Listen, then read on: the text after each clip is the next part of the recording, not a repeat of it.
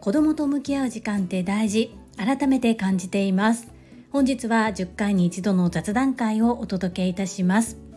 この放送はボイシーパーソナリティを目指すジュリが家事育児仕事を通じての気づき工夫体験談をお届けしています。さて皆様新たな1週間の始まりどんな1週間にされますでしょうか？私はいろいろなことの転換期に入っているのかなと自分で自分のことを観察。そして俯瞰してみております。今週を一日一日精一杯。1分1秒悔いのないように過ごしてまいります。こちらの配信では個人スポンサーさんを募集しております。2種類ございまして1日スポンサーさんそして1週間スポンサーさんどちらも募集中ですご自身の PR そして何かの CM 記念日などにご活用いただければと思います。どうぞよろしくお願いいたします。早速本日のテーマに移らせていただきます。本日は10回に一度の雑談会ということでやっぱり子供と向き合う時間は大切だと気づかされたことについてお話しいたします。先週次男の10歳の誕生日の時に次男が訴えたことそれはものではなくママとの時間でした。お母さんにさせてくれてありがとう。子供を産めるっていうのも本当に当たり前のことではありません。そんな中私を母として選んでくれて生まれてきてくれた子供たち。お誕生日に次男と一緒に公園に行きたいということを叶えた後スケートがしたいっていうふうに言っておりました。スケートというのはインラインスケートと言いましてフィギュアスケートのアイススケートの裏みたいな感じに縦に刃がありますね。その縦に駒がついた昔の言い方で言うとローラースケートのようなものです。これをインラインスケートっていう風に言うんですが隣町にそのスケート場っていうのがありまして長男は小学生の頃にそうですね3年間ぐらいずっと通っていました毎週じゃないんですが日曜日の午前中にスクールがありまして何がきっかけだったのか記憶が定かじゃないんですがやりたいというふうに言ってそして進級していく形で級があるんですね。でどうせやるなら最後までやろうということで途中も同じ級で1年ぐらいとどまった時もあったんですがもう本当に親もやめようかっていう気持ちになってここまで滑れたらまあいいんじゃないのっていうふうになってたんですけれどもやっぱり自分で言って始めたことは最後までやり遂げようということで最後までやり遂げました。それ以降はスケート場に行くということをしていなかったのですがそうですねちょうど2年ほど前に次男が急にお兄ちゃんのことを思い出したのか自分もスケートがしたいというふうに言い出して何度か連れて行ったことがあります。で我が家の小学校4年生の次男くんは発達障害グレーゾーンの子なんですけど特色としてなかなかこう人の話をじっと聞けないっていうところがあります。そんなこともあって集団のレッスンに参加したところでなかなかこう先生の言っていることを理解できなかったり周りのお友達のモノマネをするのが難しかったりということそしてどうしてもやりたいと言った割には途中で飽きてしまって集中できないこともあって習うということはしておりませんでした。なので最初は本当に大変でした見たようになかなかそのままはすぐにはできませんよねそこでお兄ちゃんが教えてくれるんですけれどもお兄ちゃんも自分が滑るのは上手にできても教えるということに関してうまくはありませんのでなかなかお互いにうまくいかないということで喧嘩をしたり次男くんは思うようにできなくて泣いてしまったりというような時期もありました。ですがなぜかふと定期的にやりたくなるんですよね。そんなこともありまして平日は連れて行ってあげることができませんので日曜日昨日連れて行く約束をしていました。もともとそのスケートリンクが午前中はレッスンをしているということで午後からしか無理で。で私も午前中はオンラインでのレッスンが入っていたので対応することができなかったんですけれども途中でもう行きたくて行きたくて仕方なくなった次男くんは私のレッスン中ではあったんですけれども部屋に入ってきて早くスケートに連れて行ってくれと訴えたりしていました。それだけ楽しみなんだなというふうに思いながら待つっていうこともちょっと頑張ってね習得していきたいところなので時計を見て約束の時間がまだだからもうちょっと待ってねというような話をしました。そんなこんなで兄弟2人を連れてスケートリンクに行って私が感じたことを3つに分けてアウトプットいたします。まず1つ目は兄弟っていいなと思ったこと。2つ目は習得したスキルは一生もの。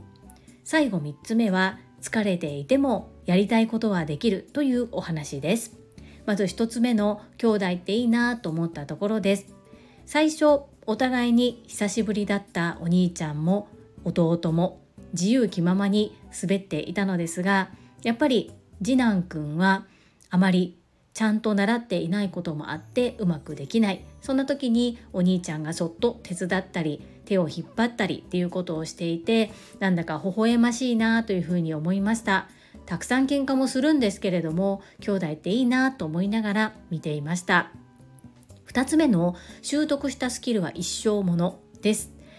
長男が今中学校2年生なんですけれどもそうですね。年長さんから小学校の3年生ぐらいまでの3年間約3年間通っていたと思うんですがそのスケート場で定める一番上の級まで行って卒業してそこからはもうやめてレッスンという形ではいかなくなりました。そこからもうかれこれ45年ぐらいインラインスケートをしていなかったのですがやっぱり久しぶりに行ってスケートを履いて滑り出してもその時よりも安定して上手に滑っていたなというふうに思いまして体で習得したものっていうのはちゃんと身についてるんだなというふうに感じました。泳ぎ方もそうですよね。一度クロール平泳ぎ背泳ぎバタフライなど身につけてしまうとしばらく泳いでいなくても泳げるようになる。自分事として置き換えるとやっぱり学んだことインポットしたことをしっかりアウトプットして自分のものに定着すればいつでも引き出しから取り出せるようになる。これは子供を見ていて自分も同じように定着するまでしっかりとスキルを身につけなきゃというふうに感じさせていただきました。最後3つ目は疲れていてもやりたいことはできるです。我が家からそのスケート場まで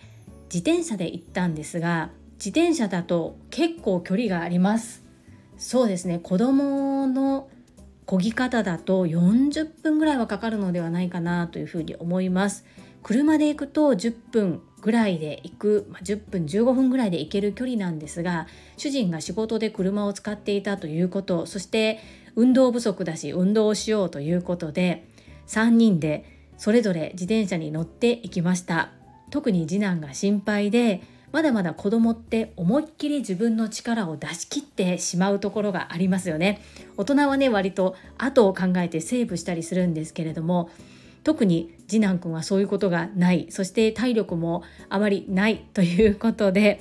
帰りが大丈夫かなと思ったんですけど行く時は一生懸命こいで楽しかったっていうふうに言ってそして2時間ずっとスケートを滑ってそして帰り。案の定ですね足が痛いなどぐちぐちぐちぐち言ってたんですけれども途中で少し何か食べさせたり曖昧まで休憩しながらお茶を飲みながら一旦止めてっていう形で自転車をこぎながら家までなんとか帰ってきました。なんじゃかんじゃ言いながらもやっぱり自分がやりたいと決めてやったことなので自転車で行っているのでもうねどうすることもできないんですけれども疲れていてもなんとか最後まで家にたどり着くことができました。ちっちゃい頃は抱っこおんぶだったのにこういうのを見ると成長したなというふうに思います。週に一度たった数時間かもしれませんがしっかりと子供と向き合う。ここを意識しながら大切に子供との時間を育んでいきたいな。改めてそのように感じました。お子様がいらっしゃる方はお子様としっかり向き合っておられますでしょうか？お子様がいらっしゃらない方はご両親としっかりと向き合っておられますでしょうか？近くにいるからこそなんだか当たり前になってしまったりっていうこともあるんですが何でも当たり前だと思わずしっかりと向き合って大切にしていきたいなと改めて感じさせていただいた週末でした。本日はたわいもない雑談ですが我が家の週末の過ごし方をご紹介させていただきました。この配信が良かったなと思ってくださった方はいいねを継続して聞いてみたいなと思っていただけた方はチャンネル登録をよろしくお願いいたします皆様からいただけるメッセージが私にとって宝物です。とっても励みになっておりますし、ものすごく嬉しいです。心より感謝申し上げます。ありがとうございます。コメントをいただけたり、各種 SNS で拡散いただけると私とっても喜びます。どうぞよろしくお願い申し上げます。ここからはいただいたメッセージをご紹介いたします。第788回応援ジュエリー×生体波動鑑定イコール最強コラボ。こちらにお寄せいただいたメッセージです。上島愛さんからです。樹里さん温かな応援をありがとうございます。今回福田泉さんとコラボレーションさせていただけることは朝倉千恵子先生の TSL があってこそで心より感謝しております。泉さんの生体波動鑑定の素晴らしさをこの高知でも広めたいと思っています。TSL 生も何人か応援に駆けつけてくれる予定で今から楽しみでなりません。ジュエリーの販売や買い取りご相談はこの期間が終わってもいつでも承りますので頭の片隅に置いていただけたらと思います。泉さんと楽しみながら頑張りますありがとうございます上島愛さん、素敵なメッセージありがとうございます。私が好きで応援させていただいているのに、ありがとうございますとおっしゃっていただき、こちらこそありがとうございます。本当に上島愛さんや福田泉さんとつながれたのも、朝倉千恵子先生が結んでくださったご縁のおかげさまです。私も先生には心から感謝しております。朝倉千恵子先生、いつも本当にありがとうございます。そしてそうです福田泉さんの生体波動鑑定については先日ボイシーパーソナリティでいらっしゃる清水智弘さんも実際に鑑定を受けられて急に波動が上がったというようなことをおっしゃっていました目に見えない部分のことですので信じにくい方もいらっしゃると思いますが潜在意識は95%というふうに言われていますよねそこの部分を信じてうまく活用できるのかできないのかで人生もだいぶ変わるのではないかと思います。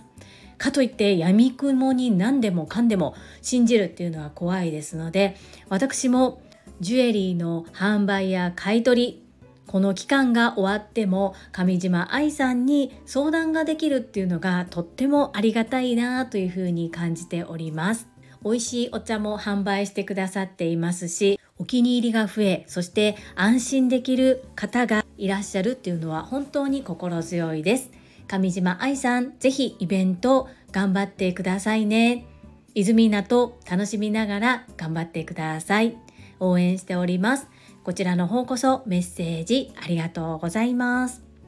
はいいただいたメッセージは以上となります。皆様本日もたくさんのいいねやメッセージいただきましてありがとうございます。心より感謝申し上げます。最後に2つお知らせをさせてください。1つ目タレントのエンタメ忍者みやゆうさんの公式 YouTube チャンネルにて私の主催するお料理教室ジェリービーンズキッチンのオンラインレッスンの模様が公開されております動画は約10分程度で事業紹介自己紹介もご覧いただける内容となっております概要欄にリンクを貼っておりますので、ぜひご覧くださいませ。2つ目、100人チャレンジャー in 宝塚という YouTube チャンネルにて42人目でご紹介をいただきました。こちらは私がなぜパラレルワーカーという働き方をしているのかということがわかる約7分程度の動画となっております。概要欄にリンクを貼っておりますので、合わせてご覧いただけると嬉しいです。どうぞよろしくお願い申し上げます。それではまた明日お会いしましょう素敵な一日をお過ごしくださいスマイルクリエイタージュリでした